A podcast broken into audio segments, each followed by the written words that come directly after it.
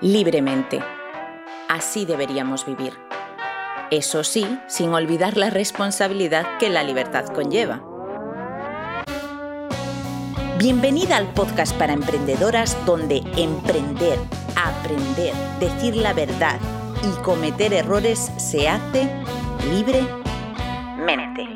Episodio número 52. La música en el branding con Iván Mosquera. Buenas, Iván. Estoy de nuevo encantadísima de tenerte por aquí. Ya es el segundo episodio que, en el que nos acompañas. Y bueno, em, en este episodio quiero que hablemos más específicamente de qué es la identidad musical, que es un concepto tan nuevo eh, y tan rompedor a la vez, que a mí me encanta, me apasiona y que nos cuentes qué es la identidad musical, por qué es importante que tengamos identidad musical, cuándo nos interesa tener una identidad musical, cómo se aplica, cómo podemos usarla o de qué forma podemos usar esa identidad musical, qué partido le podemos sacar, ¿no?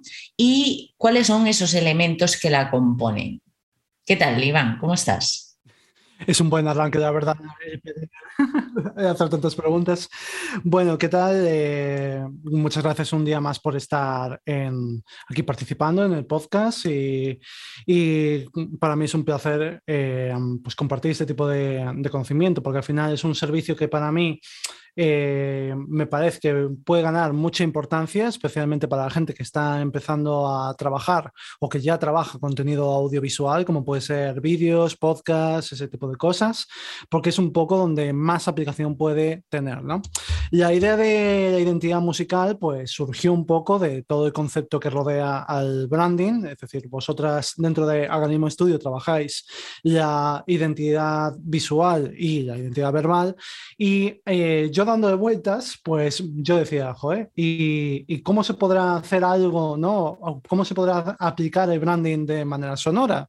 Y realmente es un concepto que ya existía, el tema del de audio branding, de a la hora de escoger pues la voz que representa una marca o incluso pues eh, con el tema de la música publicitaria, que es un poco para mí el antecesor a la idea de identidad musical. ¿Qué diferencia la identidad musical de la música publicitaria? Pues bueno, que hay un proceso que es el que engloba la música publicitaria, podemos meterlo más tirando hacia el mundo del marketing y en cambio mi intención con la identidad musical es llevarlo más hacia el mundo del branding, es decir, implicar otra serie de eh, aspectos como puede ser pues todo el concepto del cliente ideal, todo el concepto del propósito de la marca, los, eh, el propósito de, la persona, en caso de que sea una, una, marca personal, y el objetivo de ese proyecto en concreto. ¿Qué vas a hacer con ese medio de comunicación? Porque no es lo mismo pues, la comunicación que tú puedes hacer con tu marca personal que cuando desarrollas un podcast o un canal de YouTube con un objetivo en mente, con una determinada temática que quieras tratar, ese tipo de cosas. Entonces, la identidad musical, por así decirlo, es la banda sonora que pone una melodía, un motivo musical que representa todo esto, que representa este proyecto, que representa este propósito, que representa eh, este oyente que nosotros estamos buscando cautivar y generarle ese recuerdo sonoro de que nos asocie con, una serie de adjetivos, con una serie de atributos. Eh, que bueno, después yo explico un poquito más adelante cómo, cómo es el proceso todo de formar la, banda sonora, la canción, la base. Y, creo que en principio, en principio eso sería todo. Me encanta, y se nota que coge carrerilla y le apasiona lo que hace y eh, cuando lo explica tiene todo, todo el sentido, ¿no? toda la justificación de por qué ha construido este nuevo servicio y esta nueva herramienta de comunicación para las marcas, para el branding de las marcas. Y hay algo que sí que te has olvidado de mencionar, que aparte de todo eso que se comunica con la identidad musical, se comunican los valores y la personalidad de la marca, súper poderoso, ¿no? Que a través de la música, que es algo que se queda tan anclado en nuestra memoria, es algo que permanece continuamente en la mente de las personas eh, podamos formar parte también de esa forma comunicativa con nuestras marcas, con nuestros valores, nuestra personalidad, atrayendo así a las personas que, pues, con las que esté planteada esa identidad musical. A mí me apasiona porque, claro, como una especialista en el branding eh, que soy, pues todo lo que pueda representar, expresar quién soy, cómo pienso, eh, de qué rollo voy, ¿no? Todo esto me parece increíble y además porque la música me encanta. O sea, soy de esas personas que con música todo parece mejor, ¿no? Y como que todos los recuerdos, todas las situaciones se pueden revivir a través de la música. Entonces, ¿cómo no ponerle una banda sonora a una marca? Y bueno, eh, ya nos has contado muchísimo sobre el ámbito de la, de la identidad musical y cómo nació, ¿no? Cómo llegaste a decir, bueno, pues aquí hay un huequito vacío, aquí hay una necesidad que no se está cubriendo y más con el crecimiento del, contenido audiovisual, ¿no? Porque sí que está ganando un terreno tremendísimo, la música además está llenando todas las redes sociales. Eh, hablar de copyright ya sería otro tema, pero eh, sí que es cierto que con TikTok, los reels en Instagram y demás, la música está ganando mucho protagonismo y eh, tener una, banda sonora, una base musical de marca, pues puede cambiar mucho todo, ¿no? Pero, em, ¿cómo se aplica? O sea, ¿se trata solamente de una canción? O sea, no es una canción, es una, base musical, ¿no? ¿Se, ¿Se, trata solo de una base musical o la identidad musical em, se puede aplicar de más maneras, aparte de, bueno, pues esos dos, tres minutos de, o un minuto y medio de, de base.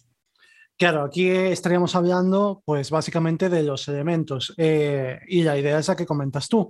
Yo cuando genero una identidad musical, al igual cuando estaba pues un poco pensando en el concepto de cómo quería trabajar y demás, yo tomaba como referencia el resto de identidades, ¿no? Entonces, cuando cogía una identidad visual, yo decía, realmente no solamente se entrega un logotipo, sino que se entregan varias cosas, se entregan pues cada uno de los elementos por separado, se entrega eh, un isotipo, se entrega el naming con el tagline, se entrega una serie de gráficos en ocasiones, se entrega eh, la paleta de colores que compone, que compone la marca, y yo dije, joder, pues tiene que haber alguna forma de traducir estos conceptos a eh, la idea que tengo yo en mente, ¿no? Y, pensando un poco en, mi pasado, bueno, yo soy, compositor, llevo tiempo ya dedicándome a la composición de, bandas sonoras y, provengo de un terreno como puede ser el de los videojuegos y del cine, ¿no? Entonces hay una serie de recursos que se emplean especialmente en el mundo de los videojuegos que yo dije, ah, esto es lo que se puede, esto es lo que se puede traducir, ¿no? Que básicamente es el sistema que tengo yo de capas y secciones. ¿Esto qué es? Que cuando yo genero la, base musical, la compongo la estructura de una determinada forma, de tal manera que se puedan separar en distintas secciones, que realmente es lo mismo que cuando escuchamos una canción en la radio, ¿no? Pues hay la parte del verso, hay la parte del estribillo, hay la parte del puente, y cada una de esas secciones hago que funcione eh, en bucle, por supuesto, es decir, las para que funcione perfectamente en bucle, pegándola el número de veces que sea necesario, pero que también genere eh, unas emociones concretas. Es decir, dentro de toda la ambientación, dentro de toda la, la, identidad musical general, por así decirlo, lo que es el concepto, lo mismo que está detrás de una identidad visual, pues yo lo que hago es coger ese concepto, pero una pequeña aplicación con un fin más concreto le aplico a esa sección. O, en el otro caso, en el sistema de capas, lo que hago es agrupar los instrumentos. Es decir, si una canción, por ejemplo, se compone de bajo, guitarras, batería y piano, por poner algo así más o menos genérico, pues eh, hago de tal manera que separo por capas, que vaya el bajo con la batería solo, que vaya solamente el piano, que vayan las guitarras debajo de la batería, es decir, exporto varias mezclas que van organizadas por esas capas y por esas secciones con el fin de manteniendo el recuerdo sonoro de que todo hace alusión a la misma canción y la gente pues lo puede atribuir a la misma persona, a la misma marca y a este tipo de cosas, con eso lo que hago es que tenga distintos pequeños propósitos. Pues en una parte quieres ponerte un poco más íntimo, por ejemplo, puedes utilizar pues, la parte del piano, por ejemplo. En cambio, para una parte más eh, cañera, la que quieres anunciar un nuevo servicio o que quieres grabar un, un vídeo sobre lo emocionado que estás con un nuevo proyecto o una cosa así, pues igual te interesa otra mezcla distinta. Y también vas a tener, por supuesto, eh, lo que se llama el motivo musical, que se llama melodía, es como de tu, tu, tu, tu, de McDonald's, ¿no? Pues un poco lo mismo, ese motivo musical lo vas a tener por separado también, pues para que lo puedas adjuntar eh, pues a animaciones donde presentes el logotipo de tu marca y este tipo de cosas. Es decir, al final es un cómputo de varias exportaciones que no solamente se reduce a la base, sino que pues, eh, en tu caso ya lo sabes por, por experiencia, pero que son múltiples audios y todo esto va eh, argumentado en lo que es un, manual de identidad musical, ¿vale? Donde pues, te explico un poco el proceso, eh, el análisis de las referencias que he realizado para llegar a la conclusión de los distintos elementos que íbamos a incluir en esa, en esa base y la aplicación práctica que podría tener cada una de estas exportaciones, cada capa, cada sección, etcétera. Total, total. O sea que, bueno, eh, por experiencia propia, tanto en Agarimo Studio como en Mónica Lemos, que cada una de estas marcas tiene su propia identidad musical, como ya conocéis, eh, de hecho tenemos diferentes aplicaciones en el programa de Directa al Grano y en el de los martes a las 8 de la mañana. Encontramos diferentes mezclas musicales, diferentes formas de, expresarse esa misma base musical en el caso de Mónica Lemos, que es la marca personal, y en el caso de Agarimo Studio, en el canal de YouTube lo podéis disfrutar, encontramos también eh, muchísimas eh, formas de, de, usar las diferentes capas musicales ¿no? para conseguir ambientar. ¿No? Es que al final el branding genera ese entorno de marca que atrae a nuestro público, a, a nuestro público objetivo y la música en ámbito de podcast o YouTube es sumamente importante y valioso. Y ojo, porque si esto sigue así, podremos poner nuestra música en tendencias en Reels y en TikTok, con lo cual esto trae muchos y muy grandes beneficios según cómo se use. Ya sabemos que para mí y para Agarimo Studio, pues eh, TikTok y Reels, pues no, no es nuestro mayor recurso de uso ni, ni, ni tal, ¿no? Pero para marcas que pueda ser relevante, esto es muy interesante en este momento, por lo menos. Así que, y en otros momentos, vamos, sabemos que el audiovisual es sumamente importante y valioso, que nos va a dar mucho, mucho tirón. Perdón. Y, y, es así, o sea que no simplemente estamos hablando de crear una, una banda sonora, una base musical, sino que además tenemos un montón de recursos para aplicarlos a todos nuestros contenidos audiovisuales. Me encanta, Iván. Bueno, ya sabes que estoy enamorada de todo lo que haces y que, bueno, es, es mi amigo. ¿Qué voy a decir yo? O sea, espacio aquí te voy a dar siempre que, que quieras. Además, bueno, estamos eh, pensando en crear un podcast entre los tres, ¿no? Vamos a ver, vamos a reflexionarlo. Quizás sí, quizás no, no se sabe. Pero, Iván, si tuvieras que decir a alguien a quien le pudieras recomendar que trabajara su identidad musical porque sabes que le va a, crear un entorno más poderoso a su marca y le va a, a aportar una calidad en el branding superior, ¿a quién se lo recomendarías concretamente? Pues es un poco el, sería un poco el resumen de lo que has comentado tú. Cualquier marca personal, marca comercial que quiera establecer como medio de comunicación el audiovisual, que como ya comentaste tú también, eh, está en continuo crecimiento y la cosa simplemente va a más. Cada vez nacen nuevas redes sociales. De hecho, pues Clubhouse es un, una, una, red social que es fruto de, de ello, ¿no? De que eh, la gente está cada vez más interesada en el mundo de, del audio y está invirtiendo y está dedicando su atención a este sector.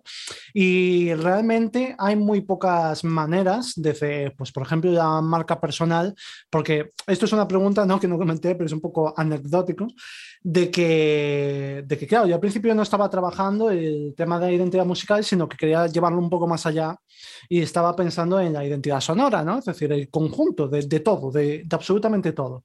Pero ahora, a la hora de centralizar y de llevarlo a una aplicación práctica, Resulta que nosotros como marca personal tampoco disponemos de tantos recursos.